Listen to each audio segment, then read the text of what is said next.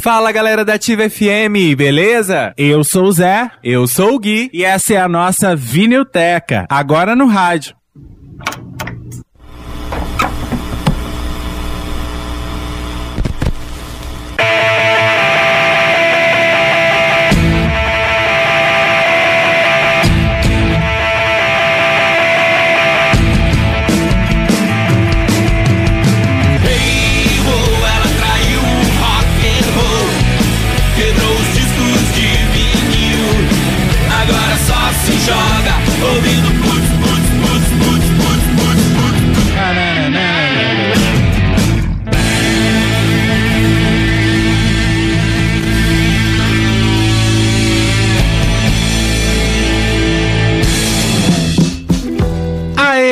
Que chegou segunda-feira à noite, aquele nosso encontro gostoso aqui para falar sobre música, para ouvir disco. Vinilteca tá no ar. Eu sou José Alno Júnior. E eu sou Gui Colpani. Boa noite. Muito boa noite para você que tá aí ligadinho aqui na Ativa FM, a rádio oficial da Vinilteca. Pois é, o nosso projeto aí que já conquistou mais de 50 mil inscritos no YouTube, agora tá aqui no rádio, numa versão ainda melhorada, né?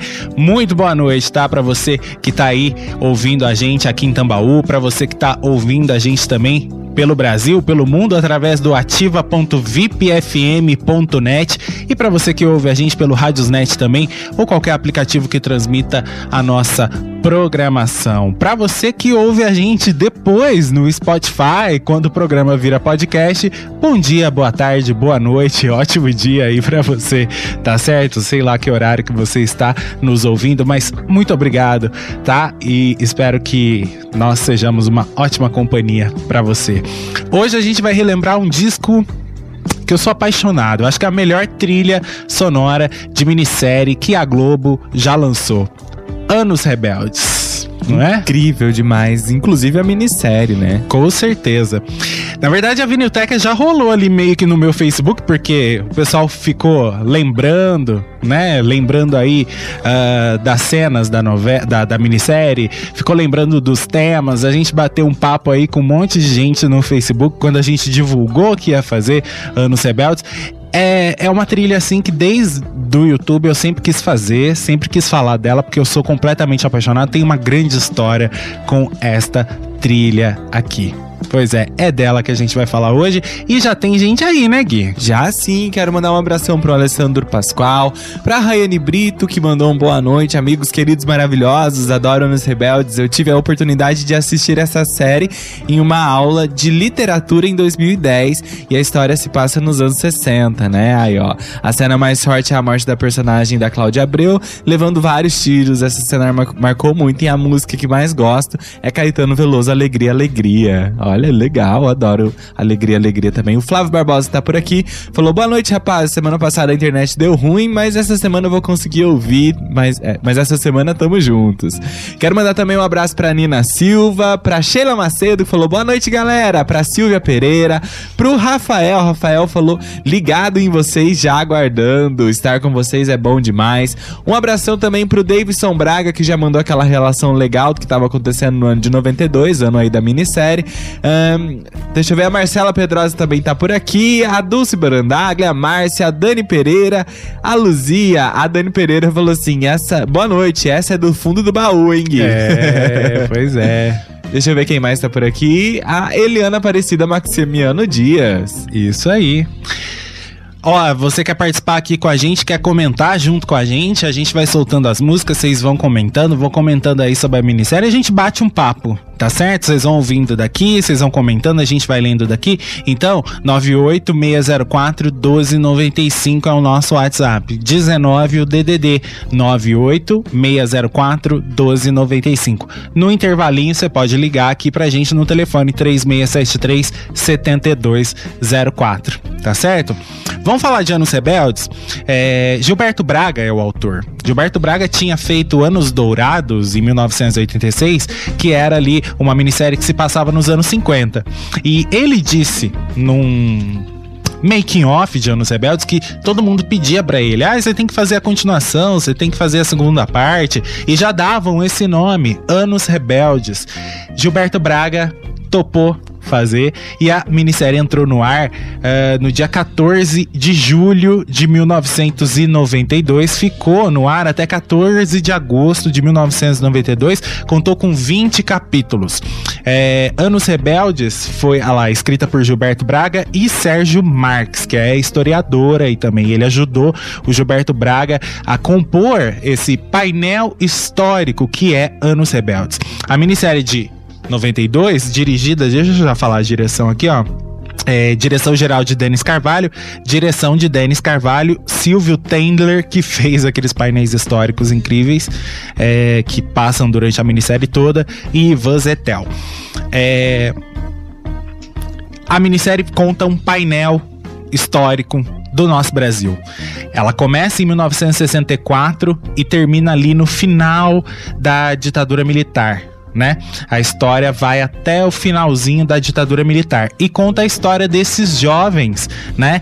É, e ela é dividida em três partes, né? Começam com os anos inocentes, depois ela passa pelos anos rebeldes e, enfim, os anos de chumbo, né? Que é quando aí o protagonista, João Alfredo, que era feito pelo Cássio Gabos Mendes, ele entra para a luta armada ele desperta a paixão da Maria Lúcia, que é interpretada magnificamente pela Malu Mader, que estava no auge da beleza e, e nossa, maravilhosa, lindíssima nessa minissérie aí. Os dois sempre tiveram uma química muito legal. Ele, é, é, é, é você torce pelo casal e tudo mais.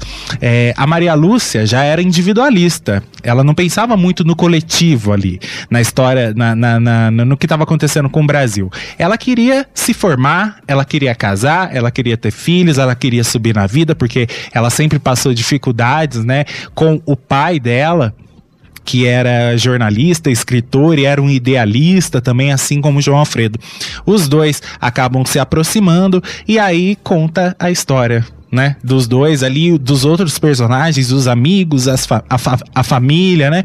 E conforme os anos vão passando, é, a minissérie vai abordando eventos históricos, né? Da ditadura militar e da história do Brasil começa o primeiro capítulo ali, aborda o golpe militar de 64, e aí a história vai se desenvolvendo.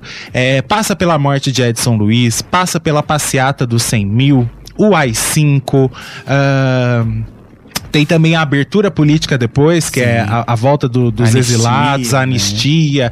Enfim, é, todos ah, os festivais de música, Verdade, o Homem Pisando na Lua, enfim, a, a Jovem a galera Guarda. Hip, né? Que também surgiu aí. A galera hip. A galera do teatro, que fazia Exatamente. uma força muito legal também durante a ditadura militar. Exatamente. Enfim, é um painel aí de tudo que acontecia nos anos 60. É, a história com esse pano de fundo e foi uma coisa maravilhosa. Eu acho que a melhor coisa que o Gilberto Braga já fez, né? Além das grandes novelas, essa minissérie é perfeita, é perfeita, porque ela é toda redondinha, né?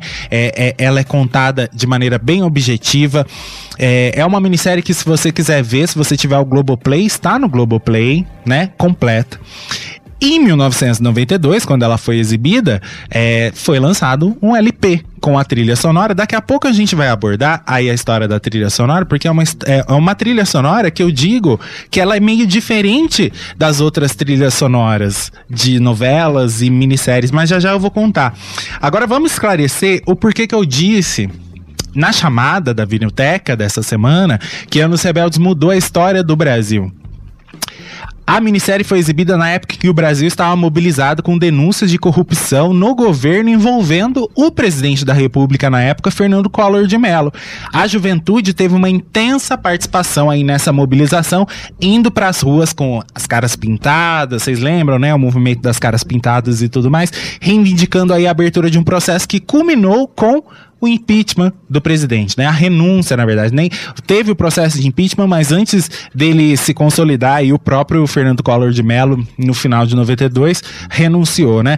E muitos apontaram e apontam até hoje a minissérie como uma inspiradora das manifestações dos caras pintados, porque era material da Globo, fazia muito sucesso, os jovens estavam assistindo as manifestações lá dos anos 60, né? Inclusive tem cenas dos protagonistas participando de uma manifestação em 1992 que foi tratado ali de uma maneira é, preto e branco, envelhecida e foi incluída na minissérie né, numa das manifestações lá dos anos 60. Isso Sim. é muito legal, né? Então, assim, Anos Rebeldes é, veio a calhar naquele momento, né? Porque era mais uma, mais uma vez um momento de luta, era um momento de rebeldia, era um momento de ir pra rua e, e, e exigir os, os, direitos e a liberdade e protestar contra o que estava acontecendo no país. Então, Anos Rebeldes veio a calhar no ano de 1992 aí que o que estava acontecendo? Vamos para a listinha do Davidson. Deixa eu achar o Davidson aqui. Cadê? Cadê? Oxi. Sumiu? Achei. Tem bastante gente escrevendo, ó. Vamos lá. É, o Davidson falou: 92. Foi ano de Eco 92, ano do massacre na penitenciária do Carandiru, em São Paulo, ano dos Jogos Olímpicos de Barcelona, na Espanha, ano das novelas Despedida de Solteiro, Perigosas Peruas, Deus nos acuda e De Corpo e Alma, ano que a atriz Daniela Pérez foi brutalmente assassinada, ano em que faleceram Ulisses Guimarães, Augusto César Vanucci, Antônio Marcos, Irmã Dulce e Jânio Quadros, ano do impeachment aí de Fernando Collor de Melo. De Melo. Isso aí. Vamos falar da trilha de Anos Rebeldes.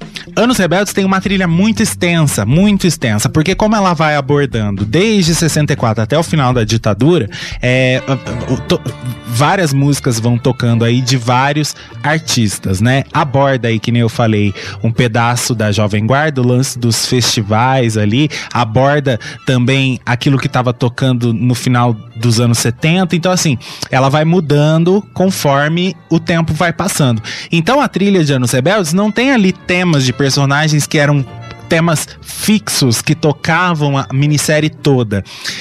Essas músicas tocam dentro da novela em momentos muito específicos. Uma ou outra música é um tema que toca pro personagem a, a, a minissérie toda. Mas a maioria das músicas era muito pontual. E outras eram tema dos é, painéis históricos feitos pelo Silvio Tendler, que era uma mistura ali. O Silvio. É isso, que, é isso mesmo, Silvio Tendler. É, que era uma mistura das cenas da minissérie com cenas da época jornais da época, manifestações da época, imagens dos militares, enfim, esses painéis históricos, que era coisa de cinema, né? Vocês lembram disso? Era coisa de cinema e esses painéis iam costurando a história e nos situando, né, do que é que estava acontecendo em cada época que era abordada na novela. Exatamente, isso é incrível, né? A maneira como eles foram amarrando aí a novela e contando através também da. A novela não, né? A minissérie, através das músicas também, né? Porque cada época e cada momento ali eles traziam uma música referente àquele período. A gente vai falar de cada música, vai abordar tudo, é, e vocês vão ver que a trilha é bem representativa para contar tudo que estava acontecendo naquela época também. A direção musical é de Máriozinho Rocha, a produção musical é de Edon de Oliveira e Felipe Reis. Na capa vem Malu Mader, belíssima, com esse vestido que ela aparece no último capítulo da minissérie. Vocês lembram disso? Quando ela se separa do Edgar, no último capítulo, quem assistiu a minissérie vai se lembrar. Quando ela se separa do Edgar, ela está com essa com esta roupa, com esse vestido é, que ela aparece aqui lindíssimo. É um vestido, tá vendo? Ele, ele, ele vem aqui no pescoço, né? A gente mandou a foto aí pra vocês. Ela, ele vem aqui no pescoço, depois tem umas tiras e tal. E Malu Mader tava, com, que, que nem a gente falou, maravilhosa nessa época. Me refresca a memória. Essa é aquela cena que ela tá andando dentro de casa e tá tocando como nossos pais? Não, não, não. Não, né? Não, eu não, tô não. fazendo confusão, Não. então. É, passa depois da cena. eu- gente, eu tô- sou tão fissurado que eu lembro de É, eu não tudo. lembro. Foi logo depois da morte da, da Heloísa, e aí mostra uma cena dela discutindo com, com o Edgar. Ah, tá. É, e aí ela revela aquela história do plano pra ajudar o João fugir, a fugir e Uhum. tal. E, enfim, aí eles se separam, né? Eles terminam o casamento e ela está exatamente com essa roupa. Entendi. Eu me lembro, porque quando eu vi a minissérie, é, quando eu vi o, o DVD, é, eu olhei aquilo e falei, caramba, ela tá com a roupa da capa do disco. Mas enfim. Coisa de noveleiro que gosta de trilha de novela também. O que, que o pessoal tá comentando aí? Vamos lá, o Caio Lucas falou: é, boa noite, amigos. Cheguei, tô aqui com vocês. Valeu, Caio, muito obrigado. A Helena também chegou por aqui e falou: Oi, amores, boa noite. Muito obrigado. Muito obrigado, viu, Helena? Saudade de você também. O Davidson Braga falou: lembro do vestido. Ela usou no último capítulo. Isso aí. O quero mandar um abraço também pro Beto, lá de Ilhabela, falou que é muito fã da minissérie e mandou um abraço pra dupla dinâmica. Dupla dinâmica somos nós dois. Oh, valeu. ó, quero mandar também um abraço pra Paola Custódio. O Flávio Barbosa falou aqui, ó. É. Sobre a trilha sonora, uma pena não terem lançado o volume 2, porque muita música boa também tocou, como Quero Que Vá Tudo Pro Inferno do Roberto, Aquários, é, enfim, Teve Roda painel Viva, dos Beatles, Samarina. A Wanna Hold Your Hand, tem painel dos Beatles, tem Sun King também, tem Samarina, que nem você falou. É, é- é maravilhoso. Só quem assistiu a minissérie aí é, para lembrar de tudo aí, isso aí que tava acontecendo. Deixa eu falar uma coisa aqui rapidinho pra vocês. Eu não sei, é, a, a- a parte de trás, a contracapa do disco, ele não tem nem, ela não tem, não tem nenhuma foto. É simplesmente é, quatro é, logos da novela, da, da minissérie, né? Quatro logos bem grandes. E aí, é, eu, sei, eu já falei na Videoteca que eu não ligo muito quando tem de- dedicatória.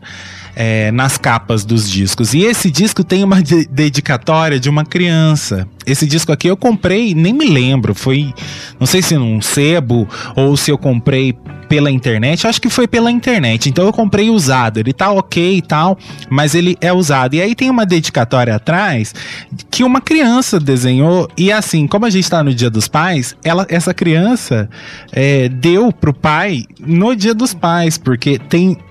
Ela desenhou a família. Aí tá escrito Feliz Dia dos Pais, Sônia. É o nome dela, era o nome dela. É, mas aí tá escrito assim: é, Tiago, te amo. Importante é uma super palavra que diz o quanto uma. Uma, uma razão. Um, um- enfim, uma razão nos é cara. Pequena, ela fica para nós é, não expressarmos. E quanto. E quanto você nos é caro. Então, quer dizer, tem aqui uma dedicatória que eu, eu não ligo quando tem dedicatória, assim, de uma outra pessoa, porque fez parte da história desta pessoa que foi o dono original do disco. E aí eu não ligo. Quando é na capa, eu fico meio. Meio bravo. Mas quando é na contracapa, eu não ligo. E aí, enfim, isso aqui tá marcado no meu disco. E eu quis ler aí pra vocês, porque tem essa dedicatória aqui. Vamos lá começar? Bora começar então com a primeira música. A gente. é, a trilha abre com um tema aí, né? Um dos temas da Maria Lúcia. Que eu acho que é um, dos- um tema recorrente dela, não é, Zé? É, na verdade eles começam a, a, a- minissérie com outro tema, mais anos 60, ali um rockzinho, e aí depois já é essa fase é, dos anos 70 ali. Por quê? A Maria Lúcia, como o Zé falou, era uma personagem que era um pouco mais egoísta nesse sentido. Ela se importava com tudo que estava acontecendo, mas ela queria viver a vida dela independente disso. Né? E o namorado dela, o João, já estava ligado a tudo que estava acontecendo dentro da ditadura militar e ele se importava com os rumos que o país estava tomando. Eu tô falando isso porque a gente tem que lembrar que é, 1968, aí quando a música foi composta, né, 67, 68, o Caetano Veloso e a turma dele, Gil, Bet é, Gil, Gal, Mutantes, eles lançaram um novo movimento aqui no Brasil chamado de Movimento Tropicalista. Esse movimento rompia aí com a Jovem Guarda, rompia com a bossa, bossa nova e criava um novo estilo para a música brasileira, né? Porque existia uma briga muito grande entre Jovem Guarda e bossa nova e o tropicalismo veio no meio disso tudo, se unindo da- das influências que vinham dessas duas músicas, desses dois lados.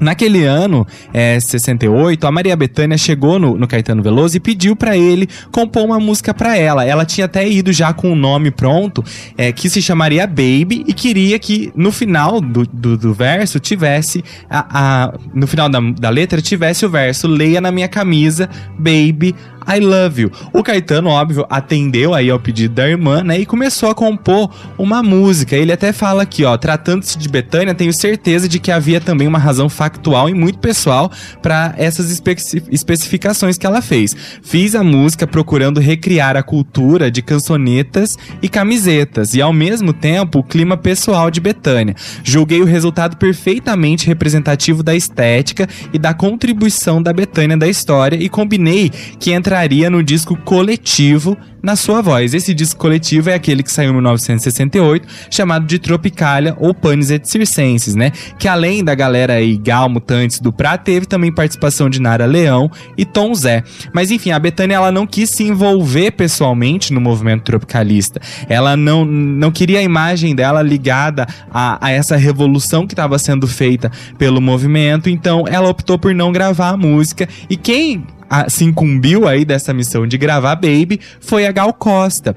E deu super certo, né? O próprio Caetano fala que é, foi a combinação perfeita e se tornou o primeiro grande sucesso da carreira da Gal Costa. Sobre isso, tem uma é, sobre essa versão da Gal Costa tem uma história muito interessante. Assim que eles terminaram o, a gravação da música no estúdio, eles saíram para comemorar, porque eles ficaram muito felizes com o resultado que ficou, que teve aí a música Baby. Eles foram para um restaurante lá na Avenida Augusta, em São Paulo, para comemorar. Nesse restaurante estava também o Geraldo Vandré que tava em outra mesa, e aí ouviu toda aquela algazarra, aquela alegria, e foi até a mesa deles perguntar, né? Queria saber o que que tava acontecendo, por que que eles estavam com todo aquele entusiasmo. Aí ele pediu que a Gal Costa cantasse um pedaço da música que ela tinha acabado de gravar.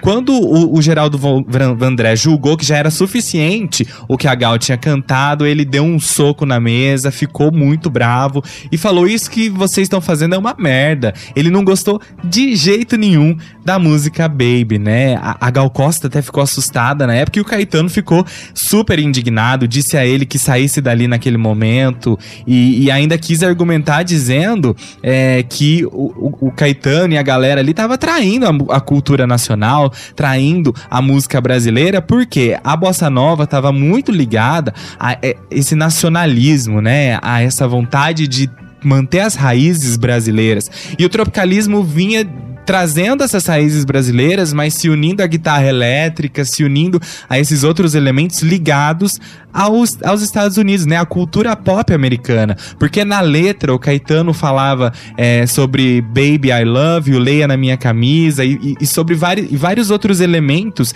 da cultura de massa que estava é, muito fortemente ligada ao universo capitalista.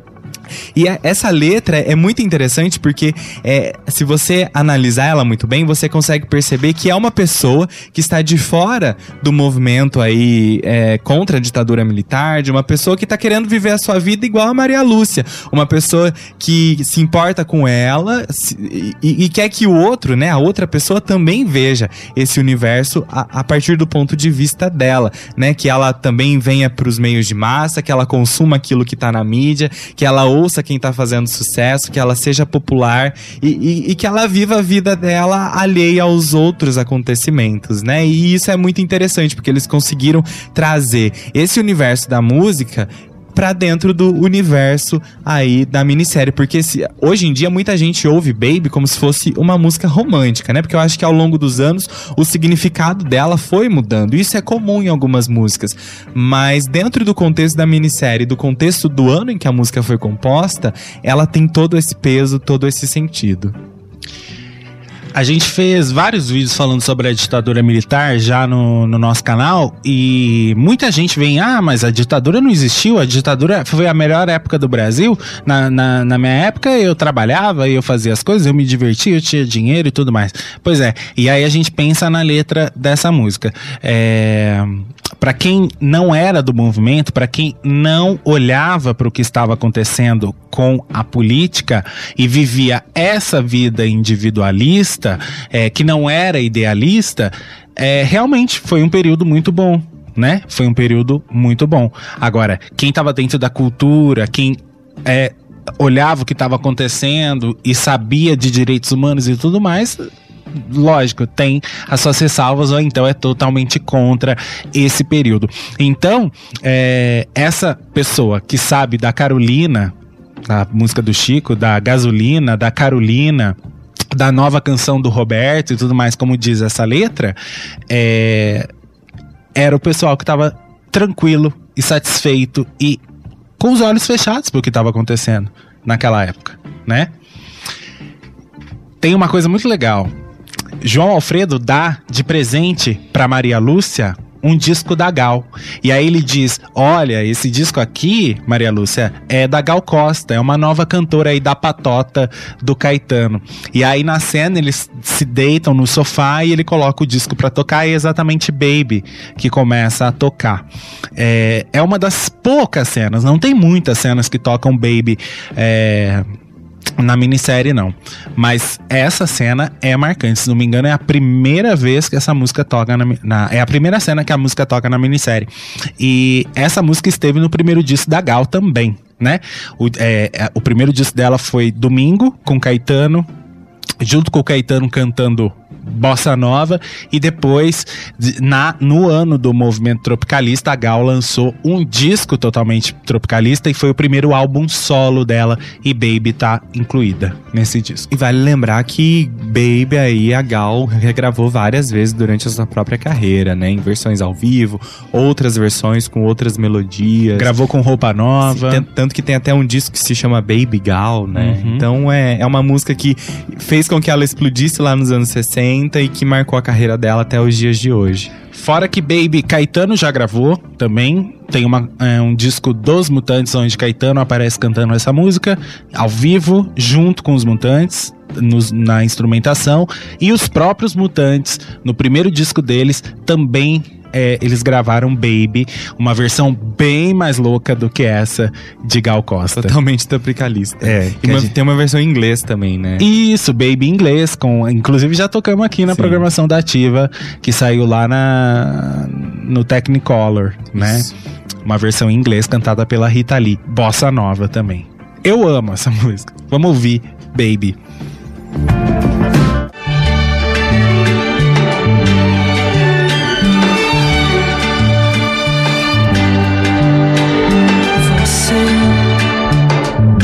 Precisa saber da piscina, da margarina, da Carolina, da gasolina.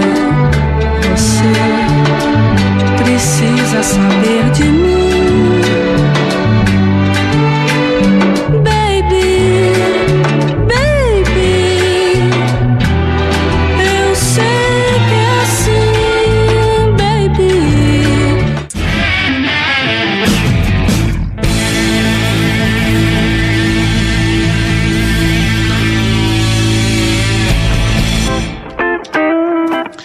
De volta com a Vinilteca ao vivo aqui pela 87,9, a Rádio Jovem Moderna e Popular. Hoje relembrando a trilha de Anos Rebeldes, minissérie da Rede Globo de 1992. E aí? Vamos lá, o Alexandre falou: boa noite, meninos, beleza?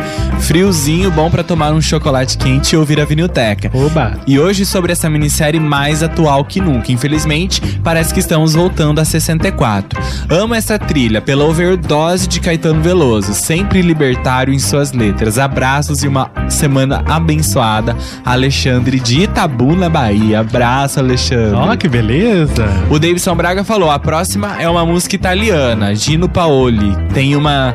Tem, tem um jeito engraçado de cantar. Gino Pauli tem um jeito engraçado de cantar. Realmente, eu fico com essa música na cabeça. Toda vez que eu escuto, eu fico cantarolando ela. Né? É impossível. O, o Caio Lucas falou: é, Caetano é um grande poeta, viu? Que letra! Foi uma das primeiras músicas que eu ouvi na voz da cantora Gal Costa. É, quem falou isso? O Caio Lucas. O Caio, é, eu acho que foi Baby que me fez me apaixonar. É, que fez eu me apaixonar pela Gal Costa. Eu acho que exatamente nessa época aí, de Anos Rebeldes. É, eu assisti Anos Rebeldes, na verdade, na reprise, acho que em 1995. E quando passou em 92, passava muito tarde, eu dormia cedo, era bem criança, né?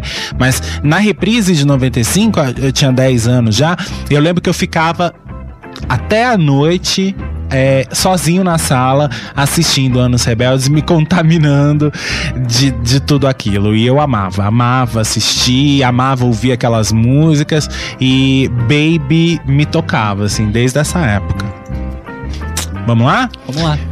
É isso aí. A próxima é italiana, um clássico da música italiana, com Dino Paoli, escrita e originalmente gravada por Dino Paoli. A música foi lançada como single em junho de 1963 pela RCA italiana. A música foi o maior hit do Dino Paoli, mas também um dos clássicos sempre. É, um, um dos, dos, clássicos de sempre da música italiana. A música também participou da edição de 63 do Festival de Músicas Italianas Cantagiro, onde ele é, não obteve um resultado bem sucedido. Pelo contrário, obteve ah, tá, um extraordinário sucesso de vendas. Em agosto de 63, é, foi uma. O, o compacto foi lançado em 45 rotações, não era nem o de 33 que a gente conhece mais, era de 45 rotações. Alcançaram aí o número 1 um nas paradas italianas. É, Sapore, Sapore di Sale. Com certeza você já ouviu. Sapore di Sale sabor de sal, ah, provavelmente. Garoto, tá estudado no, no, no, italiano. no, italiano. Pois é, eu também fico. A gente tava no carro cantarolando Sapore de Sale. É, essa música nasceu em Capo d'Orlando, na Sicília, em uma casa deserta, perto de uma praia deserta, onde o autor, Dino, realizava concertos em um salão de dança com sua banda. É, com o gentil convite do dono do restaurante, eles ficaram lá por duas semanas. Embora ele tenha negado essa versão dos eventos, muitas pessoas dizem que a música foi feita especialmente para Stefania Sandrelli, que provavelmente estaria hospedada de repente nesta casa também? Deve ser. O álbum foi gravado em Roma em 63. Nessa ocasião, Dino Paoli foi acompanhado aí por uma orquestra dirigida por Ennio Morricone, inclusive já falamos dele bastante na Vinilteca, e Gato Barbieri, que tocavam o solo de sax.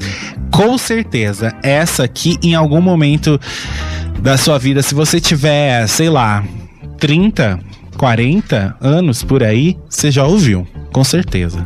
Vamos ouvir.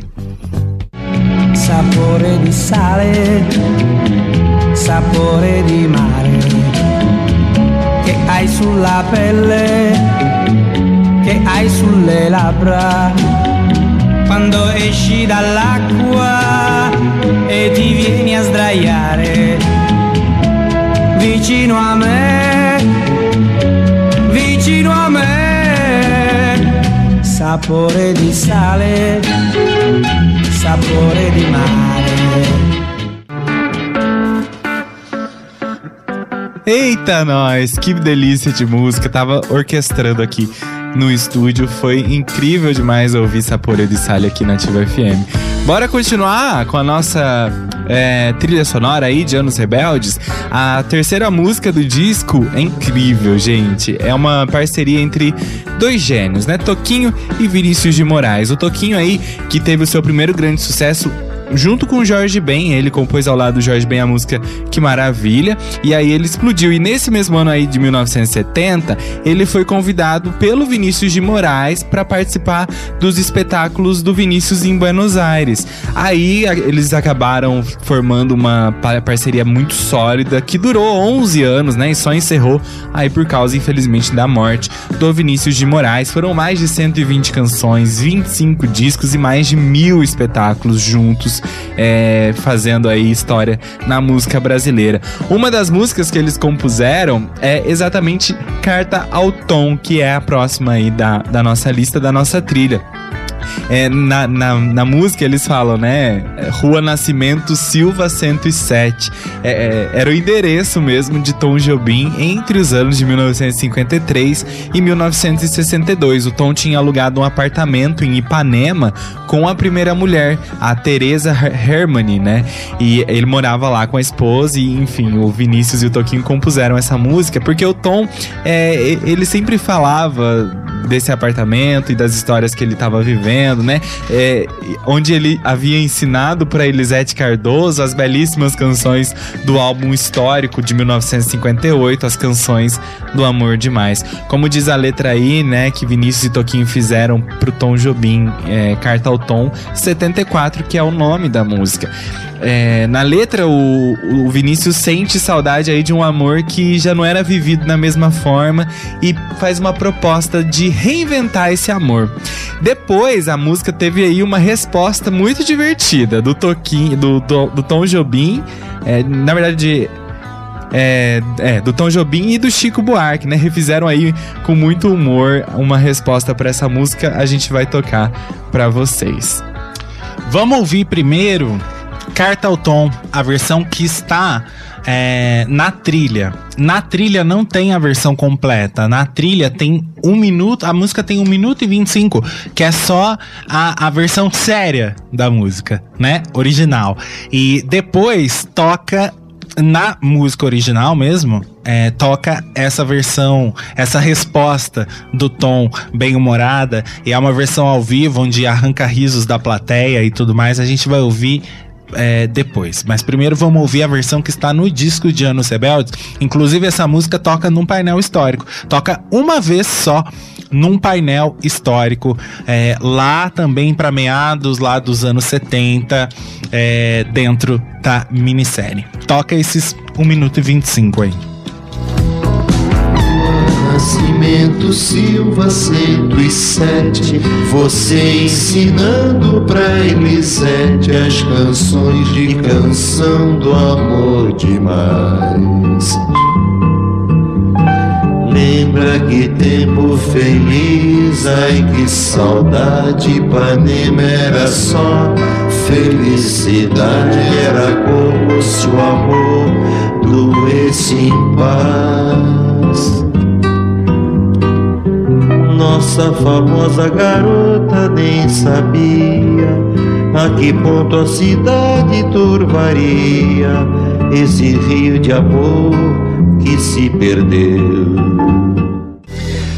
Tá aí, essa é a versão de Carta ao Tom original que tá aí no disco de Anos Rebeldes. E aí agora a gente vai ouvir a, a, a versão, a resposta do Tom. É, essa versão aí do Vinícius, vocês ouviram, é super bonita. Vinícius fala de um Rio de Janeiro que também não existia mais, mas através de muita poesia e tudo mais, né? Aí o Tom, quando foi responder, é, junto com o Chico, brincou, né? É, falou que ele sai correndo de um pivete. Ele fala de Sérgio Dourado, né? É, a minha janela não passa de um quadrado, a gente só vê Sérgio Dourado onde se viu o Redentor. Então quer dizer, você não consegue mais ver o Cristo Redentor por causa dos empreendimentos do Sérgio Dourado. Sérgio Dourado Lopes foi um empresário carioca que durante muitos anos, através da empresa dele, corretora de imóveis, é, dominou o mercado de imóveis no Rio de Janeiro. Então não se via mais as paisagens e os monumentos aí do Rio de Janeiro, né? E aí diz na pesquisa que o amor não tem mais pretensão de ser eterno, então ele já pode ser loteado como se fosse um imóvel qualquer. A gente vai pro intervalinho antes ouve essa versão aí bem humorada de Tom. Nascimento Silva 107 Eu saio correndo do pivete Tentando alcançar o elevador. Minha janela não passa de um quadrado. A gente só vê Sérgio Dourado. Onde antes se via o Redentor Tá cansado de ouvir aquelas mesmas músicas naquele velho estilo de fazer rádio? Então cola na Ativa FM. Aqui tem diversidade musical, bom gosto e muita criatividade. Aqui você se surpreende todo dia. Só aqui tem o Tons do Brasil com o melhor da MPB, o ativo rock tocando os clássicos, o Danilo Moraes e Coração Sertanejo mandando aquele modão do jeito que você gosta.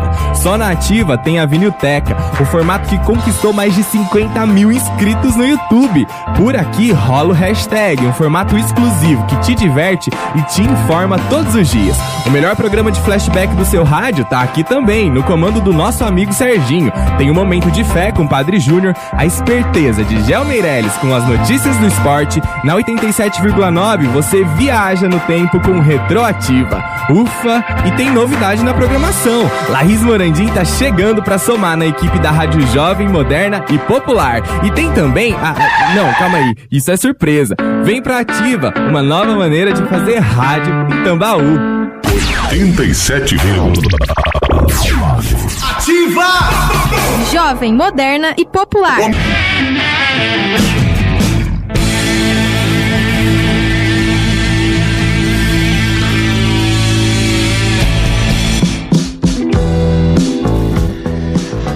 Continuando aqui ao vivaço com a Vinilteca no rádio, hoje relembrando aí a trilha de Anos Rebeldes, minissérie da Rede Globo de 1992. Você continua participando com a gente pelo WhatsApp 98604 1295, DDD 19 98604 1295. Vem comentar com a gente aqui sobre as músicas, né, sobre a minissérie. Bora aí participar, tá certo? Vamos para a próxima música é outra aí internacional que aparece no disco é, com Frank Valli and the Four Seasons. É um grupo musical aí liderado pelo cantor americano, é, pelo cantor norte-americano de ascendência italiana Frank Valli.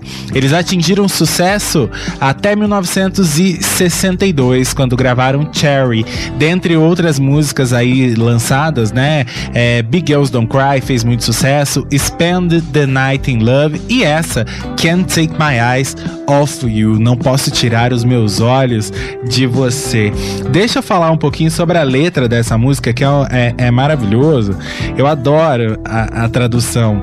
Não consigo tirar os olhos de você, você é boa demais para ser verdade. Não consigo tirar meus olhos de você, tocar você seria o paraíso. Quero tanto te abraçar até que enfim o amor chegou e agradeço a Deus por estar vivo. Olha só que beleza, né? E aí tem o um refrão: Eu te amo, baby. Se você concordar, tudo bem. Eu preciso de você para aquecer uma noite solitária. E Eita, nós! Muitas, é, muitos casais já foram aí é, embalados, não é? Com essa música do Frank Valli and the Four Seasons. A música, é, ela, ela é de 1967 foi escrita aí por Bob Crewe e Bob Gaudio. Ele é, foi gravado aí pelo Frank Valli in The Four Seasons e se tornou um dos maiores sucessos do grupo aí, conquistando um disco de ouro e a segunda posição na Billboard Hot 100, ou seja, na parada americana durante uma semana. Tocou pra caramba no rádio, ela foi gravada em Nova York. No, é, no comecinho da minissérie ali, quando Maria Lúcia e João Alfredo são bem adolescentes, né? Nos anos inocentes, lá, a primeira fase da minissérie, essa música toca bastante. Na primeira separação ali do casal, é uma cena tristíssima, vocês lembram disso? Toca aí essa música e eles dançam bastante essa música. E é um clássico, é um clássico. É, acho que se você já foi num baile, num salão, é, e tinha aquelas orquestras tocando, sabe? Ou então aquela uma banda que toca música de salão, certeza que a banda já tocou essa música e você já ouviu ela em algum momento. Vamos ouvir então Can't Take My Eyes Off You.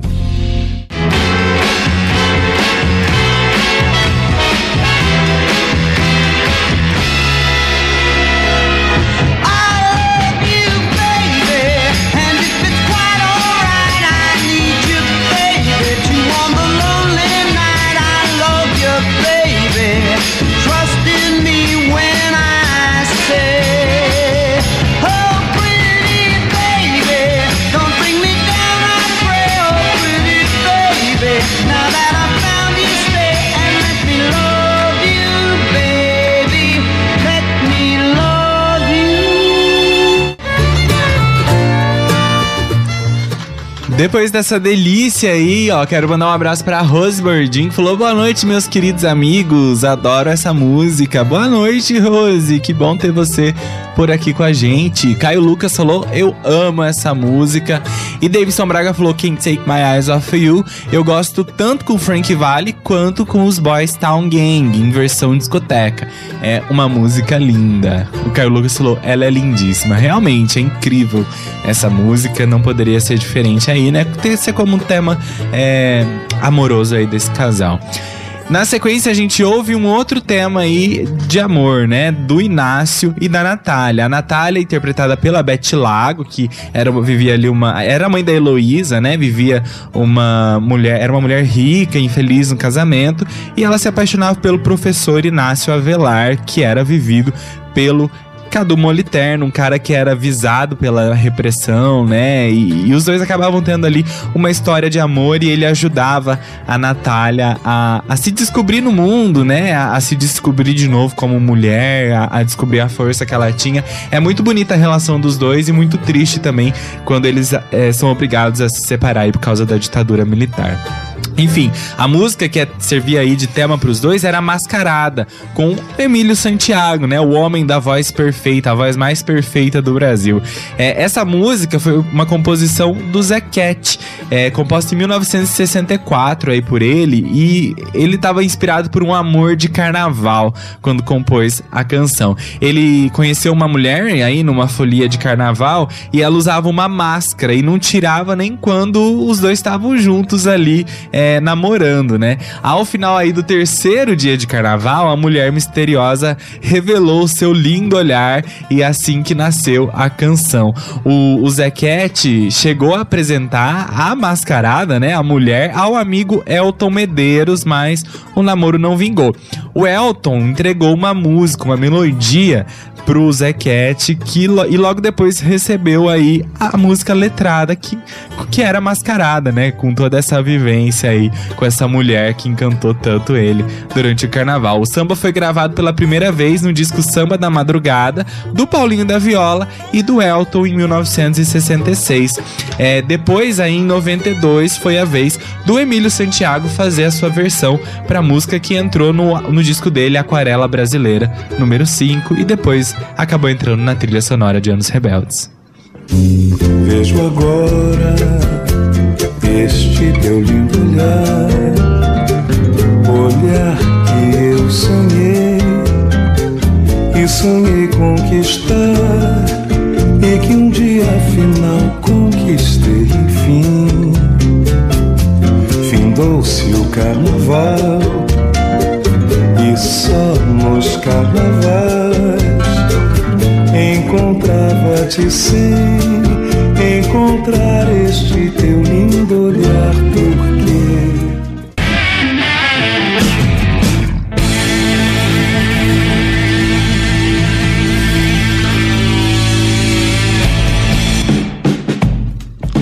Voltando com a Vinilteca no rádio ao vivaço, hoje relembrando a trilha de Anos Rebeldes, minissérie da Globo, aí escrita pelo Gilberto Braga em 1992. O que, que o pessoal tá falando aí, Gui? A Maria Elizabeth Anandão falou maravilhoso é o trabalho de vocês, sempre no capricho. O Davidson Braga falou: agora vem a música de abertura da minissérie. Inclusive, a abertura é muito colorida, tem muitos desenhos, tem até os Beatles em desenho na abertura.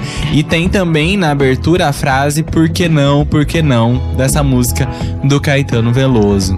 Pois é, vocês lembram, né, da abertura de Anos Rebeldes, uma abertura bastante tropicalista Sim. também, para combinar aí também com essa música que eu acho que deu o pontapé inicial no movimento tropicalista lá em 1967. Foram duas músicas que deram pontapé inicial é, no tropicalismo: Alegria, Alegria do Caetano e Domingo no Parque de Gilberto Gil, né?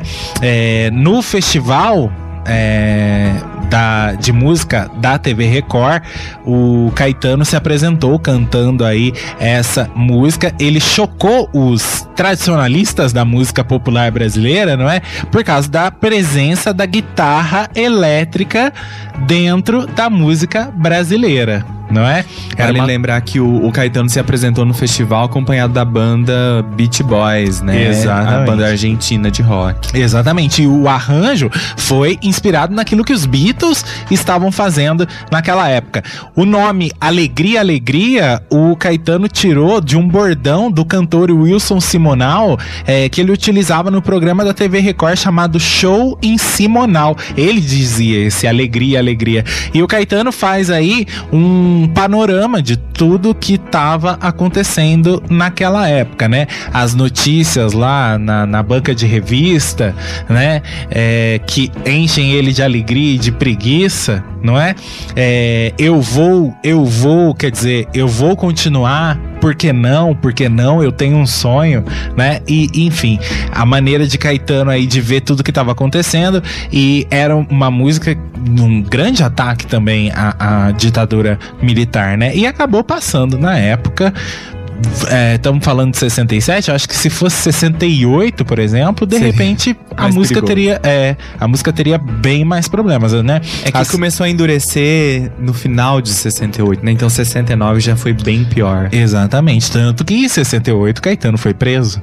Sim. né? E pode ser aí que uma das gotas que foi enchendo esse copo aí foi exatamente a letra de Alegria, Alegria e tudo que o movimento tropicalista estava fazendo na época, né? Vamos lembrar que 68 é, teve no mesmo festival é, o Geraldo Vandré cantando Pra Não Dizer Que Não Falei das Flores, que aquilo acabou com a carreira do cara, né? Porque ele foi é, exilado também e passou necessidade diferente de Caetano e Gil, que acabaram indo para Londres e tudo mais, sofreram sim, é, mas tinha uma condição maior ali de sobreviver.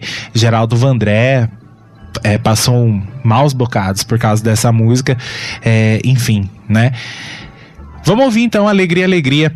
É, eu já contei, acho que no, no hashtag, a história com essa música.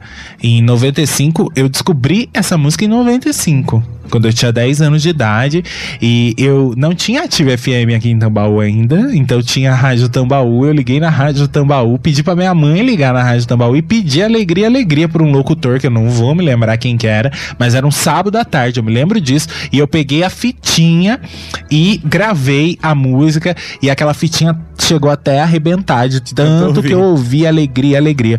E aí, passado um tempo, eu achei um. Passado uns anos, é, tinha uma revista que vinha com um fascículo com a história do Caetano e, e tinha um. Um CD com algumas músicas do Caetano e Alegria, Alegria estava lá. Quando eu vi na banca que tinha Alegria, Alegria, eu podia ter essa música em CD na época. Você comprou. Eu, me- pois é, eu fiquei louco, comprei. Eu tenho esse CD até hoje. E eu ouvia o disco todo, o CD todo, mas tinha um carinho sempre especial por Alegria, Alegria. Adoro a guitarra dessa música. Vamos ouvir.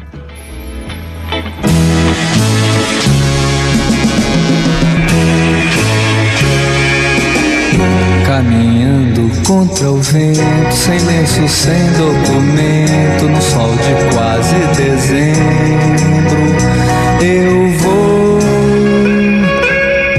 O sol se reparte em crimes, espaçonaves, guerrilhas, encardinales bonitas, eu vou. De presidentes, em grandes beijos de amor, em dentes, pernas, bandeiras, bomba e Brigitte Bardot.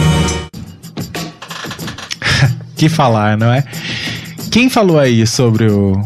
O Flávio Barbosa perguntou: é, Zé, esse CD que você se refere tem aquela versão é, do discurso de é proibido proibir? Se sim, também tive esse CD por anos. É esse mesmo, viu, Flávio? Um é, com a capa verde, né? Com uma foto do Caetano no canto, assim. Eu tenho a versão da- do Caetano e a versão da Elis na época que eu comprei.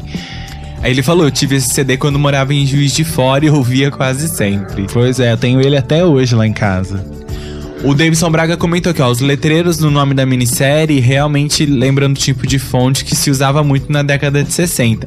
Um exemplo, a capa do Rub- Rubber Soul dos Beatles em 65 tem esse tipo de letreiro. Exatamente, isso aí. Eu gosto daquela motoca que aparece, né? Aparece um cara de moto acelerando. Lembra, Davidson? Na abertura? Achava que, nossa, eu olhava aquilo, meus olhos brilhavam. É assim. totalmente psicodélica, né? Essa, a- essa abertura é muito legal. Vamos continuar? Vamos pra. Ó, gente, a gente tá na sétima música agora, já são nove e meia. Acho que hoje vamos depois das dez, hein? A gente ainda tá aqui. É, o Sérgio Mendes. É, vocês lembram do Sérgio Mendes, né? O cara aí é fera, começou a carreira em 1961 com o sexteto Bossa Rio, viajou pela Europa, pelos Estados Unidos, fez uma carreira muito legal nos Estados Unidos. É, lá ele começou com um grupo chamado Sérgio Mendes and Brazil 6060. Ele lançou um disco lá com uma música que é sucesso até hoje. Você vai lembrar a Masquinada do Jorge Benjor. Masquinada, sai da minha frente que eu quero passar. Essa música, né? Até o Black Eyed Peas tem uma versão dela incrível.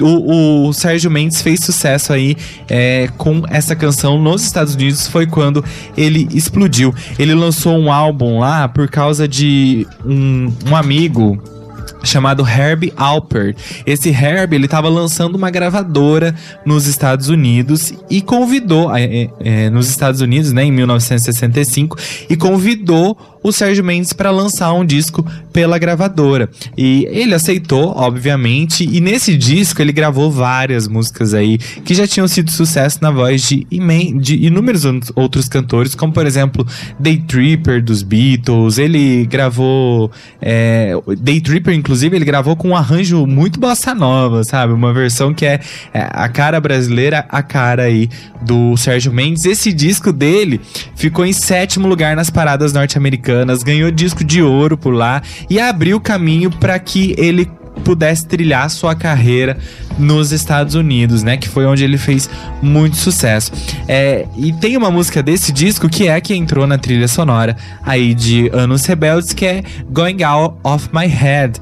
É, essa música foi lançada originalmente em 1964 e composta aí pelo Ted Randasso e pelo Bob Weinstein. Ela foi gravada pelo Little Anthony and the Imperials, né, no ano de 64. O Randazzo aí era muito um amigo de infância do grupo é, The Imperials com Little Anthony, e aí ele compôs a música especialmente pra eles gravarem. Lembra que a gente brincou com o Little Anthony é, na, na, na vinilteca sobre o estúpido Cupido? Sim. Lembra que a gente falou? O pequeno, pequeno, Pequeno Antônio, Antônio. e os Imperiais, lembra? Eu lembro. Tinha a música deles na trilha, né? É, enfim, aí o Sérgio Mendes regravou essa canção pra esse disco dele, lançado nos Estados Unidos, que depois acabou sendo lançado em diversos outros lugares do mundo. E aqui no Brasil eles resgataram essa música pra entrar na trilha sonora de Anos Rebeldes.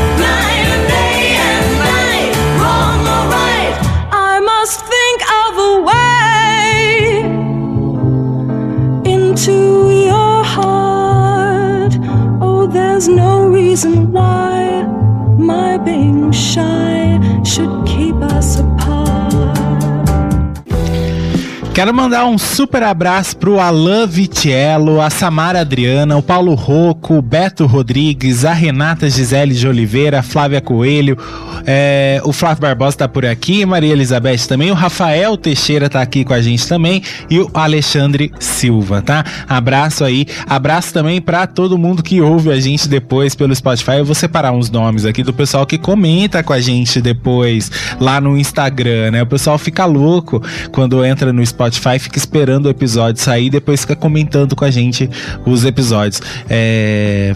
Vamos lá. Deixa eu mandar então um abraço pra esse pessoal. Ó. Tem a Jéssica Cruz, a Adriana Cruz, que são duas queridas que estão sempre ouvindo, sempre divulgando o nosso trabalho.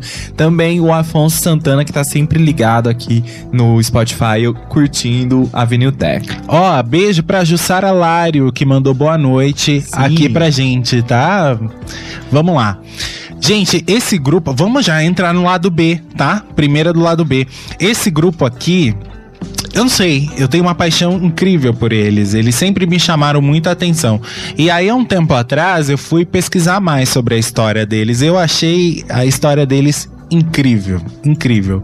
É, até queria perguntar pra vocês, vocês deixam aí nos comentários se vocês topariam um dia, é, se vocês gostariam aí da gente fazer uma vinilteca falando sobre The Mamas and the Papas. Gente, eu adoro. É um grupo formado aí na Califórnia, nos Estados Unidos, nos anos 60, por John Phillips, que era o responsável pelas composições aí do grupo, Michelle Phillips, a Mama Cass Elliott e o Danny Do Doherty. Entre 66 e 68, eles eh, fizeram muito sucesso nas paradas de todo mundo com canções como California Dreamin' e também Monday Monday. Até hoje as suas canções aí mais conhecidas. O nome The Mamas and the Papas, né? As mamães e os papais, seria isso? Surgiu inspirado aí por um programa de televisão em que eles estavam assistindo uma entrevista com alguns Hells Angels. E um deles disse que chamavam as suas mulheres de mamas, o que bastou aí para as duas meninas do grupo aí, a Cass e a Michelle, quiserem é, quiserem ser, ah, bastou para elas Quiserem ser chamadas. é, quiserem mesmo, né? Me enrolei agora. Elas queriam ser chamadas Elas queriam de ser mamas. chamadas de mamas também. Pois é. E aí o John e o Danny viraram os papas, né? Eles lançaram o primeiro álbum em 1966, If You Can Believe Your Eyes and Ears, que trazia esses dois sucessos que eu falei, California Dreamin' e Monday Monday. É, atingiu a parada americana, primeiro lugar nas paradas americanas. Em 2003, a revista Rolling Stone listou este álbum aí na ah, na posição 127 entre os 500 melhores álbuns de todos os tempos. O que, que é o vocal de The Mamas and the Papas? Cara, é muito bom, é muito bom. E a gente tem uma coletânea de The Mamas and the Papas. Só com supra-sumo. Exatamente, só os sucessos aí de The Mamas and the Papas. É muito interessante a separação do grupo, como é que aconteceu, principalmente a história aí da Mama, né, que era a mais cheinha, a gordinha lá do, do grupo, né? A história dela é muito interessante e, cara, a- a- o visual deles era muito chamativo. Eu adoro, já vi vários vídeos do The Mamas and the Papas é, no YouTube, vale a pena vocês conferirem. Um dia, quem sabe, a gente fala deles aqui. Vamos ouvir Monday Monday. Monday.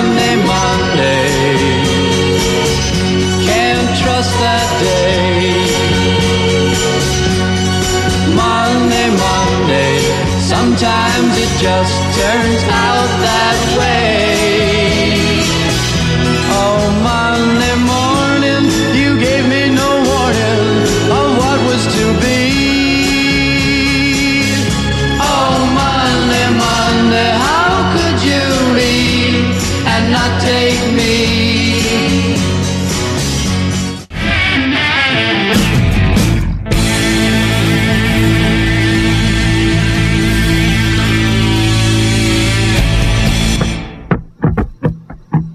Vinilteca tá de volta trazendo este grande clássico sucesso, a trilha sonora de Anos Rebeldes lá do ano de 1992. Deixa eu ler o que o pessoal tá dizendo por aqui, ó. A Rose Gordinho falou: The Mamas e The Papas são incríveis.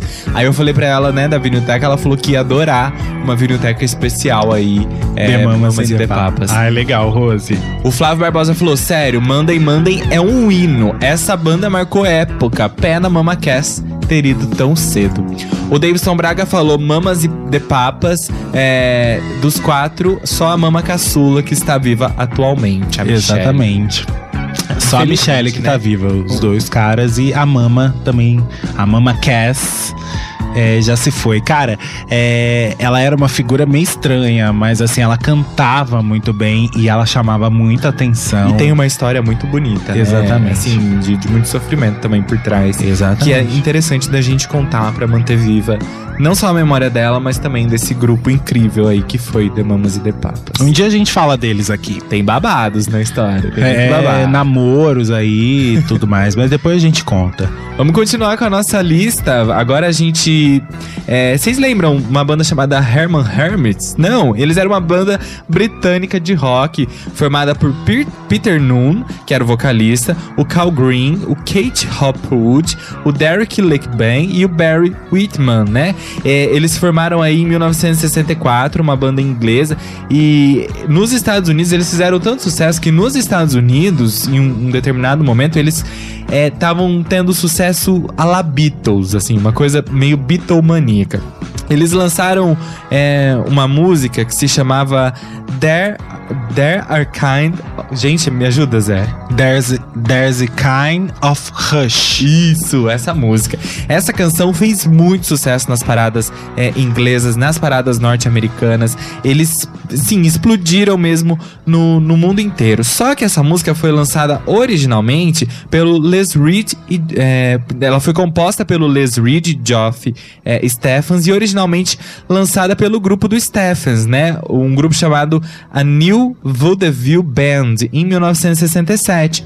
É, só que essa música, essa versão aí do, do New Vaudeville fez sucesso só na Austrália e na África do Sul. Fez muito sucesso por lá. Só que no restante do mundo, ela não teve um grande impacto. Até a versão do Herman's Hermits, né? Que aí a música explodiu no mundo inteiro.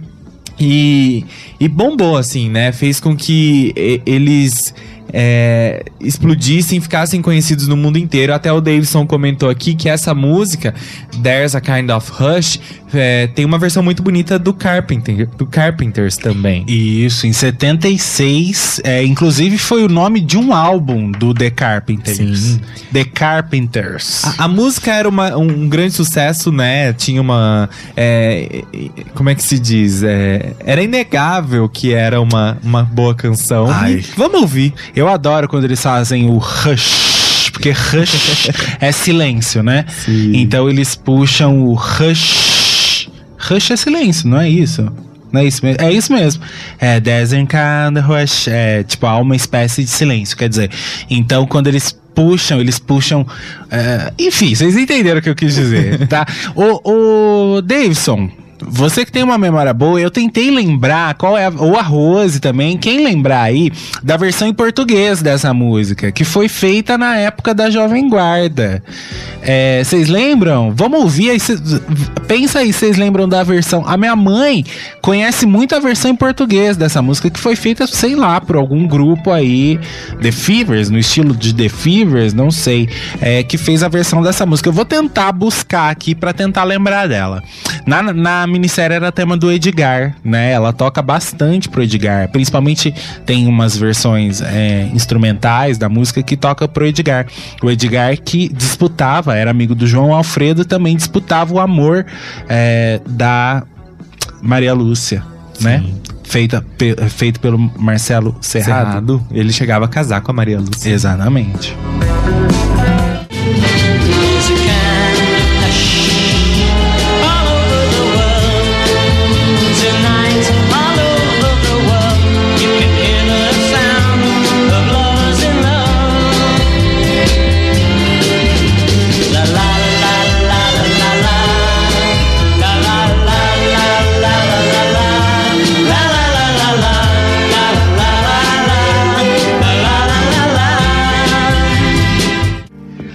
Que beleza, o Flávio Barbosa achou aqui a versão. É do The Fevers mesmo. Vamos ver se a gente consegue botar pra tocar um trechinho. Dá o play aí, Gui.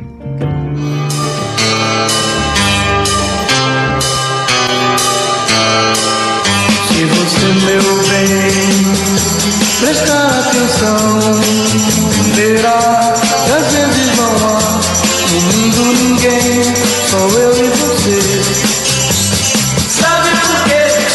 Quiser saber, é só escutar, dizer o quanto lhe adoro e que só me interessa você. Assim. Aí, ó. Isso que eu falo que minha mãe gosta. Minha mãe era, era fã dos Fevers. Por isso que ela lembrou. Eu falei Fevers, porque eu falei que era no estilo dos Fevers. Mas eu imaginava que era eles que cantavam essa versão mesmo aí, em português. Legal, né? É, sim. E é uma boa versão, né? Não é uma versão ruim aí da música, né? Porque geralmente tem versões que são péssimas, mas essa versão é muito boa.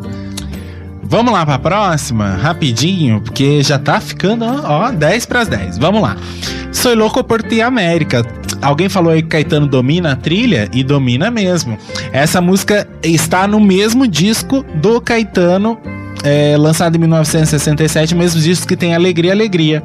Que é aquele da capa psicodélica, meio, meio rosa, né? O primeiro solo da carreira dele. Primeiro né? disco solo de Caetano lançado em 67, 68. 67, 68. Exatamente. E aí tem Soy Louco por Ti América, que é uma canção composta por Gilberto Gil, José Carlos Capinã, outro cara aí, é, poeta, né, que participou do movimento tropicalista.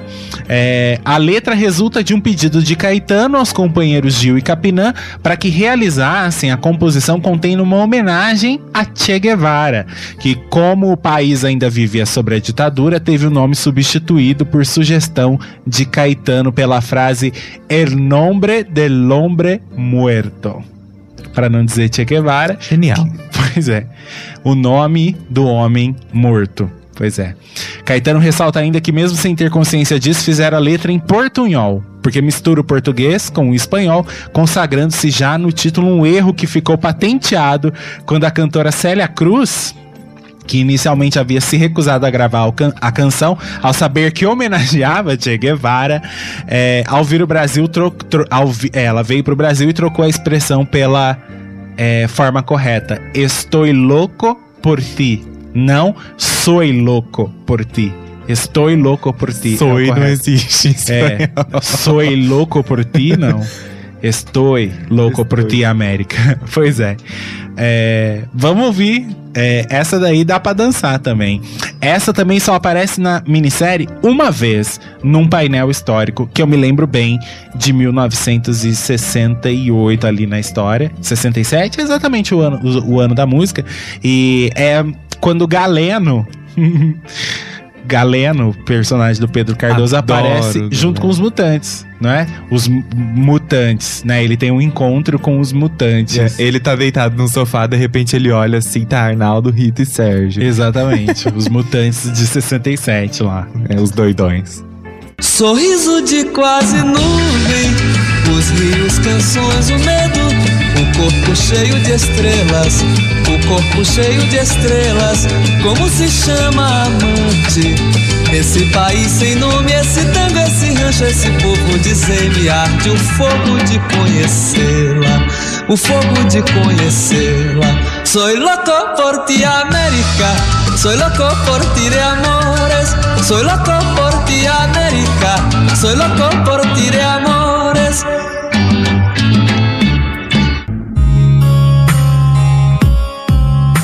Olá, ouvintes. Eu sou Fernanda Takai e o meu som também toca aqui na Ativa FM, a rádio jovem, moderna e popular. Eu te digo, minha filha, não esqueça de sempre sorrir. Não esqueça de ligar pra mim se por acaso conseguir. Ouça música com quem entende de música. Jovem, moderna e popular. 10 e 1.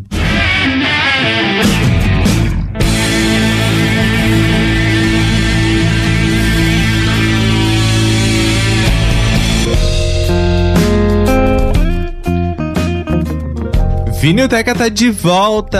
Já são 10 horas da noite e a gente continua relembrando essa super trilha de Anos Rebeldes, a minissérie da Rede Globo, lá de 1992. O pessoal tá amando o programa hoje. Caio Lucas falou: a Vinilteca de hoje tá de arrasar, viu? Tô adorando essas músicas. O Davidson Bragas, é, lembrou, é, Lilian Knapp, da Jovem Guarda, gravou Só Eu e Você, versão em português é, da música There's a Kind of Hush. Lilian era da dupla Lilian e Leno. Legal. O Gerailton falou muito, tô curtindo de montão este programa de hoje. Isso aí. Bora continuar sem enrolações aqui, ó. É, a próxima música é com a Silvinha Teles, Discussão. Em 1954, o Billy Blanco notou que a Silvinha tinha um talento especial. Aí no ano seguinte, ela foi convidada pelo comediante Colé para participar de um musical. Foi quando ela começou a carreira, né? É, ela, o musical se chamava Gente Bem e Companhota. É, apresentado aí no Teatro Foles de Copacabana. É, nessa época, ela cantou a música Amendoim, amendoim torradinho junto com o Melo Matos. No ano seguinte, é, esse espetáculo todo chamou muita atenção, né, da gravadora Odeon, fez com que a Silvinha Teles assinasse aí o contrato com a gravadora como artista exclusiva. Em 55 ela gravou Amendoim Torradinho, que foi lançado, é, ela recebeu até prêmios por causa dessa música.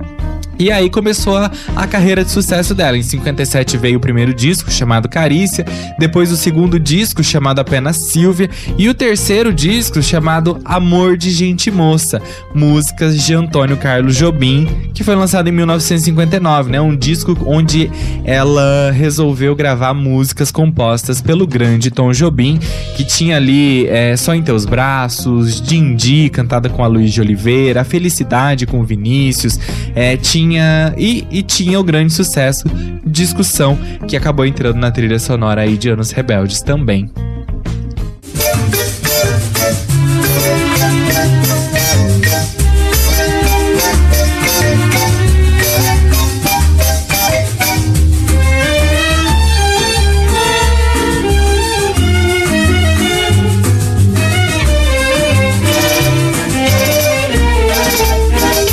Percebi a confusão. Você quer ver prevalecer a opinião sobre a razão. Não pode ser, não pode ser.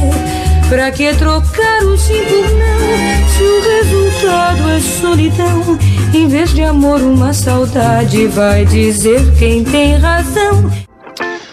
Tem uma curiosidade sobre a Silvia Telles que a gente precisa contar que em 1964 ela sofreu um acidente de carro enquanto voltava de um show. Ela dormiu no volante, é, mas ela sobreviveu. Ela sofreu apenas algumas escoriações.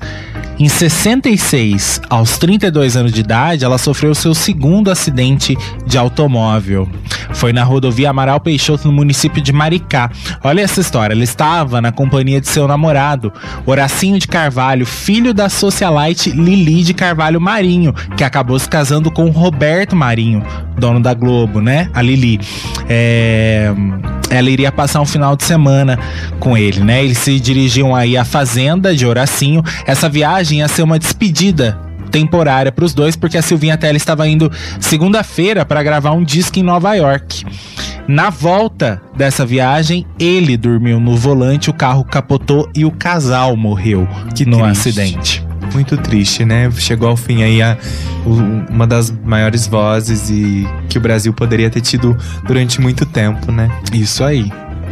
Vamos lá. Calme. A próxima. O pessoal já tá falando ali. Era o tema da Heloísa, interpretada pela Cláudia, eh, Cláudia Abreu. Ela era uma menina rica, fútil, alienada, mas depois ela começa a se dar conta do que tá acontecendo e ela entra pra luta armada. Ela abre eh, mão daquele dinheiro porque ela era mais afim da liberdade.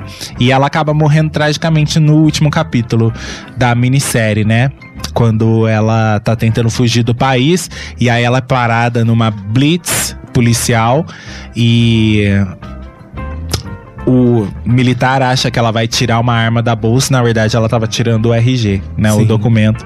E aí ela é baleada, morre ali e nesse momento toca Calme e depois passa é, no mesmo capítulo um retrospecto aí da alegria dessa personagem, né? Eu lembro que eu era criança, eu fiquei chocado com isso. É uma das cenas mais marcantes da história da teledramaturgia brasileira. Todo mundo se lembra dessa cena. E o tema dela, essa, é- é- essa música sim toca bastante até na, na trilha. Na época em que a Heloísa ainda não entrou na, na, na, na luta armada, né? Calme com Chris Montes, ou Montes, né? Nome é, artístico de Ezequiel Christopher Montanez, que nasceu em Los Angeles em 17 de janeiro de 1943. Ele era um cantor e guitarrista estadunidense. É, ele foi influenciado aí pela música latina, né, da sua comunidade aí e pelo sucesso do Rich Valens. Lembra, né? Do Rich Valens. Sim. Ela estudou composição musical. Ele, né, estudou composição musical no El Caminho College. A música era parte integrante da sua vida familiar. Ele começou a cantar rancheiras com seus irmãos mais velhos quando era menino. E aí começou a tocar violão, a cantar notas mais altas e se tornou aí um sucesso é, cantando músicas aí na década, final de década de 50, começo da década de 60. E essa música é muito marcante para quem assistiu a minissérie. E, inclusive para mim. É, eu lembro da cena da Heloísa e fico até emocionado, porque essa música foi tão marcante pra personagem que ela mesmo é, toca na cena da morte dela, né? É, Eu devo dizer que a Heloísa é, é a minha personagem favorita de Anos Rebeldes e que eu tenho essa tendência meio louca de gostar dessas personagens que acabam morrendo sempre. E aí eu fico chocado, porque a morte da Heloísa eu não consigo esquecer nunca. Não, não sai da minha cabeça. Quando eu começo a assistir Anos Rebeldes, a morte dela fica se repetindo, porque realmente é marcante. If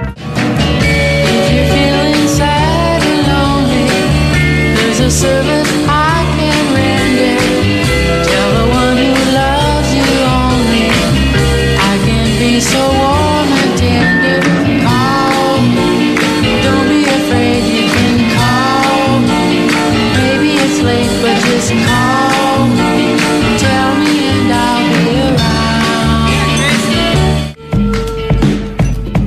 Bora pra próxima? Bora pra próxima. Deixa eu só ler o que o Davidson falou. É. A próxima é Calme, do Chris Montes. Essa música é a cara da personagem Heloísa. A música toca até depois da personagem ser assassinada por policiais. A próxima é uma canção. A próxima agora que vem é uma canção da trilha da minissérie. E depois vem as duas últimas que são pra mim os dois picolés de chuchu dessa trilha. vamos, falar disso, tá? Ó, a próxima música aí que o Davidson disse que pra ele é a última da trilha sonora é com a Ornella Vanoni. É a música Senza Fine. A Ornella Vanoni é uma cantora italiana e uma das mais importantes intérpretes lá da Itália, né? Tem uma carreira bem longa. Durante ela conseguiu se estabelecer aí entre diversos gêneros musicais como jazz e bossa nova. Em 1960 ela conheceu o Dino Paoli. E os dois engataram uma história de amor muito intensa. É, ele compôs várias músicas de amor pra ela. Ela gravou algumas canções aí que ele compôs e também dedicou músicas escritas aí pra ele, né? Como essa Senza Fine, ela é, escreveu essa música é, fazendo uma homenagem às mãos grandes que ele tinha. Ela até fala na letra. É, agora tudo está nas suas mãos, mãos grandes, mãos sem fim. Senza finis significa sem fim, né? Ela fala desse amor aí que ela sentia por ele. Os dois, depois de um tempo, acabaram se separando, enfim, não deu certo o relacionamento. Ela foi se casar com outra pessoa, mas o amor continuou. Enquanto eles ficavam nessa disputa aí de amor entre os dois, tem até uma história de que ele ameaçava ia cantar a música Senza Fine no, no casamento novo dela. Enfim, um desses rolos aí. A, a, a canção Senza Fine se tornou um sucesso internacional, fez parte da trilha sonora do filme O Voo da Fênix, de Robert Aldrich. que Em, do- em 1992 entrou na trilha sonora de Anos Rebeldes para brilhantar ainda mais essa trilha. E era tema da Natália, né? A personagem também da Beth Lago, o envolvimento dela com o professor lá da filha. É o. Como é que é o nome dele? O Professor Avelar. Avelar, exatamente. E essa toca bastante. Lembrando que tem várias trilhas do Gilberto Braga que tem essa cantora, porque o Gilberto Braga é fã assumido da Ornella Vanoni.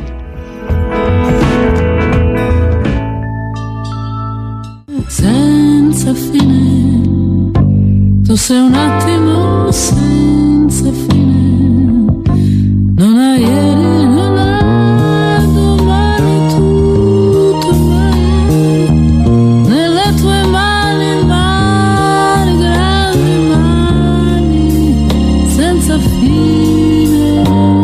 Que charme, né? É só Ativa FM pra tocar isso aí.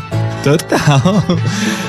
Ó, deixa eu ver aqui. O Davidson Braga já tá anunciando. Edom e Felipe. Será que são músicos da Globo, Colu Co- Globo Colômbia ou da Som Livre? Guizé, contem aí pra gente. É, vale lembrar isso aí, que a trilha foi lançada pela Globo Columbia, né? Que tipo assim, era um selo da Som Livre é, que também lançava trilhas aí chamada de Globo Colômbia, mas ela foi produzida pela, pela própria Som Livre também. O Flávio Barbosa tá se perguntando que rádio no mundo tocaria um clássico desses hoje em dia? Pois Só Ativa FM.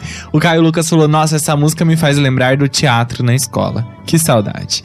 Vamos lá para as duas últimas, que são duas instrumentais, né, Gui? Isso, ó. Respondendo aí a pergunta do, do Davidson Braga, o Edom, ele é Edom Oliveira, um músico compos- compositor e produtor musical da TV Globo. E produtor musical de Anos Rebeldes também. Sim, na TV Globo ele trabalhou como produtor musical de diversas aí novelas, é, programas de TV, minisséries, incluindo Anos Rebeldes. Trabalhou com diversos diretores também, de Gilberto Braga, Maurício Sherman.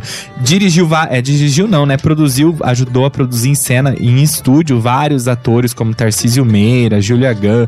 Enfim, é, o cara Ó, tinha influência dentro da Globo. Só para estabelecer, ó, alguns programas, é, novelas e tal, que ele foi produtor é, musical, Senhora do Destino, Hilda Furacão, foi do Fantástico também, O Dono do Mundo, Kubanacan e TV Colosso. E também com a Xuxa, especial da Xuxa, ele também.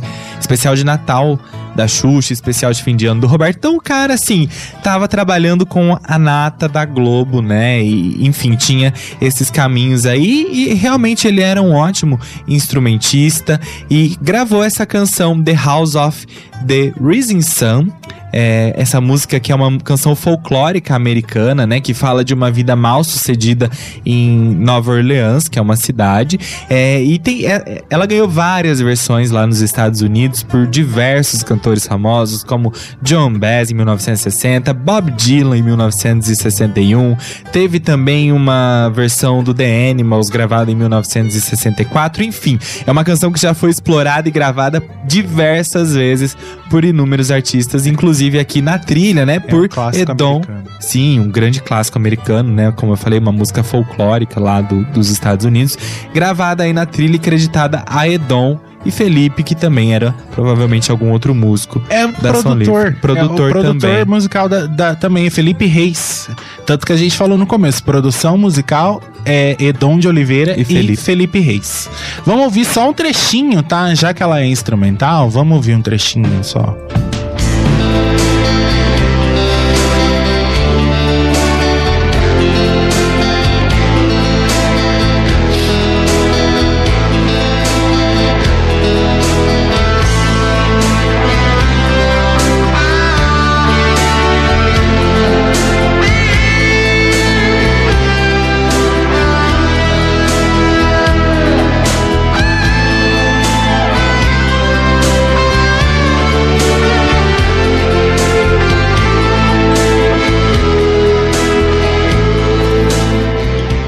Depois, se vocês quiserem procurar a versão do Bob Dylan, é bem legal dessa música, tá? Agora É. eu te faço a pergunta. Se é picolé de chuchu, essa eu acho que é. Se bem que é um clássico aí americano, né? Que tocava lá nos anos 60, mas aí os caras, né? Podiam enfim. ter colocado outras na trilha, só acho. Pois é. E essa é a última do disco. É porque eu deixei, deixamos a penúltima aqui pra tocar pra vocês, porque essa daqui é um pouco mais interessante. Guantanamera, Guajira, Guantanamera. Pois é, essa daí é muito conhecida, né? Uma das mais célebres canções aí da música cubana, de autoria de José Marti e a música é, e música de Joseito Fernandes. Joseito Fernandes. Joseito Fernandes. Guantanamera é o gentílico feminino para as nascidas em Guantánamo. Olha só, eu não sabia dessa. Legal. Província do sudeste de Cuba. A música é de 1963, é uma das gravações mais conhecidas do grupo, é uma das gravações mais conhecidas do grupo Sandpipers. No Brasil, inclusive foi regravada por vários grupos como Tar Tarancon e Raíces de América. Em Portugal também pela banda de rock UHF, ai gostei desse nome. Em 1998 no álbum Rock É, Dançando na Noite. E aqui aparece também numa versão instrumental de Edom, Edom e Felipe, né? Edom de Oliveira e Felipe Reis. Essa toca na trilha. É, essa toca na, na minissérie. Em uma cena só que eu me lembro, pode ser que toque mais, mas que eu me lembro de um- uma cena muito rapidinha. É, na época ainda dos anos inocentes, era, na, na época ainda dos anos inocentes, no começo da minissérie, o João Alfredo e a galera lá distribuindo uns panfletos. É, na época, ainda antes de endurecer tanta ditadura, toca essa música. Então, Pra mim não é um picolé de chuchu, porque é uma versão instrumental. Eu conheço outras versões instrumentais bem famosas de Guantanameira também. E tá aí na trilha. Tá? Ó, estamos encerrando então a Vinilteca de hoje. Espero que vocês tenham se divertido. Fomos até 10 e meia hoje. Espero que vocês tenham se divertido aqui, tá? Semana que vem a gente volta com outro descasso pra gente falar por aqui. Foi a nossa trilha de novela do mês de agosto. Trilha aí. Trilha sonora, porque foi minissérie. Trilha sonora do mês de agosto, tá? Se você quiser ouvir de novo depois, é, a gente coloca no Spotify, tem no Deezer também, Google Podcasts, em todas as plataformas aí de podcast, as principais. Isso aí. Tem mais alguma coisa? Não. O Davidson tava digitando, aí parou de digitar. Ele falou, Guanta, faltou um trecho de Guantanameira. É, Pois é, ah, porque depois pula. ele entendeu. Ah, tá. Foi escolhido pra encerrar a Vinilteca. É isso, isso aí. Gente, obrigado, tá? Todo mundo que ficou com a gente desde as 8 da noite. Hoje falamos pra caramba, mas é uma trilha que vale a pena porque tem muita história pra contar. Vamos terminar aqui. Fica com Guantanameira, é uma versão bem curtinha aí, instrumental. Essa vale a pena, é legal. Eu acho que resume bem o clima da, da minissérie aí. Tá bom? Tá Beijo. bom. Beijo, até. E a gente se encontra Até no hashtag amanhã às 14 horas. O Guilherme volta no Retroativa Quarta-feira. quarta-feira. Tem Ativo Rock essa semana também. Tem Tons do Brasil. A gente se vê por aí. Quem é de Vinilteca, semana que vem, segunda-feira, às 20 horas, se Deus quiser. Tá bom? Beijo, boa noite. Beijo, boa noite.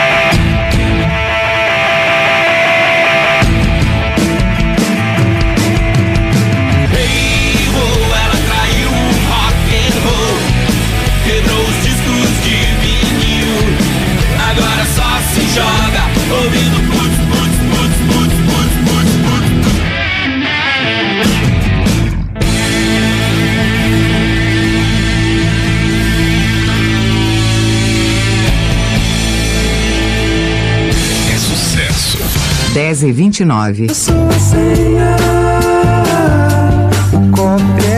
Salve, salve pessoal aí que tá me escutando na Ativa FM, essa rádio jovem, moderna e popular. Eu sou o Curumim, com muito prazer tô aqui. Passarinho quis cantar. O que falta pra você eu voar? Não tem gaiola que possa me segurar. Ouça música com quem entende de música. Jovem, moderna e popular.